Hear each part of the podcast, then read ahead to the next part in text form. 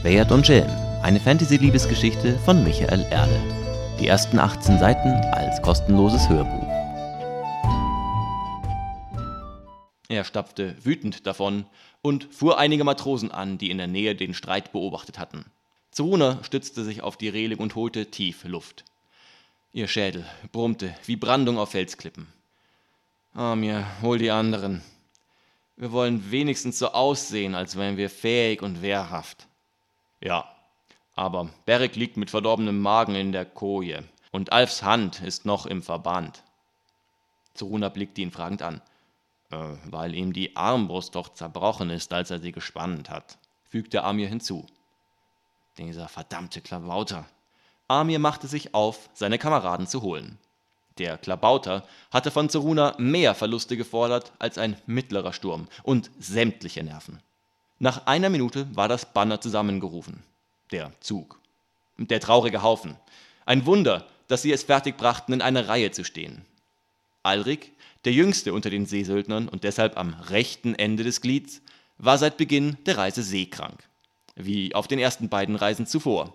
Er hatte noch kein Gefecht gesehen und bei seinem ersten Einsatz, nein, bei den ersten fünf, würde Zeruna ihm irgendeine ungefährliche Aufgabe zuweisen. Bewachen der von innen verriegelten Laderäume vielleicht.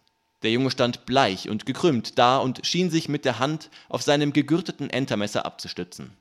Neben ihm war Elbus Medicus, der Feldscher der Gruppe. Einer der Glücksgriffe, den Zeruna bei der Wahl der Leute getan hatte. Er hatte noch keinen der ihren umgebracht und war bisher immer nüchtern geblieben, wenn es Arbeit gab. Zum Kämpfen war er natürlich nicht zu gebrauchen. Gloshinda und Hirayinda Shosheda standen wie üblich nebeneinander und enger beisammen als irgendwer sonst. Dass die beiden Schwestern waren, hatte Zeruna ihnen noch abgenommen, dass sie Zwillinge seien jedoch nicht. Gloshinda war mindestens zwei Jahre älter, den Falten an Augen und Mundwinkeln nach zu urteilen. Sie war auch eine Handbreit größer und behandelte ihre Schwester sprichwörtlich von oben herab. Trotzdem waren die beiden im Kampf wie im Alltag unzertrennlich. Zoruna zweifelte stark daran, wem gegenüber ihre Loyalität letztlich größer war, der Gruppe oder einander. Denen möchte ich meine Rückendeckung nicht überlassen, dachte sie finster und ließ ihren Blick weiter die Reihe entlang wandern. Thorak Normander, ein Söldling, wie er im Buche stand im Gesetzbuch, Kapitel Verrat und Betrug. Thorak hatte seine Haut schon für so viele zweifelhafte Auftraggeber zu Markte getragen, dass man ihn getrost als Veteranen der dunklen Seite bezeichnen konnte.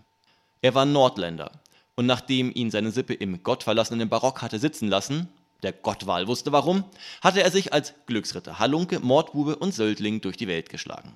Er hatte für König Mysion Echsenmenschen bekämpft, für einen mächtmalischen Usurpator Karawanen überfallen, hatte im Schwarzen Bund für die Tripoliter Sklaven gejagt und war im Wüstenkrieg rechtzeitig desertiert, um von der Gegenseite angeheuert zu werden.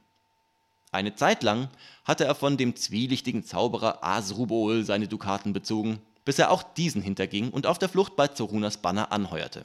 Eine großartige Folge von Auftraggebern, dachte die Söldnerin, wie stolz ich sein sollte, in ihrer Reihe zu stehen. Alf war der Nächste. Die gelben Mullbinden an seiner Hand waren an manchen Stellen rot getränkt. Weinflecken wahrscheinlich, befand Seruna, denn Blut wäre längst braun geworden, und Alf hatte bis heute nicht gelernt, sein Glas im Seegang gerade zu halten.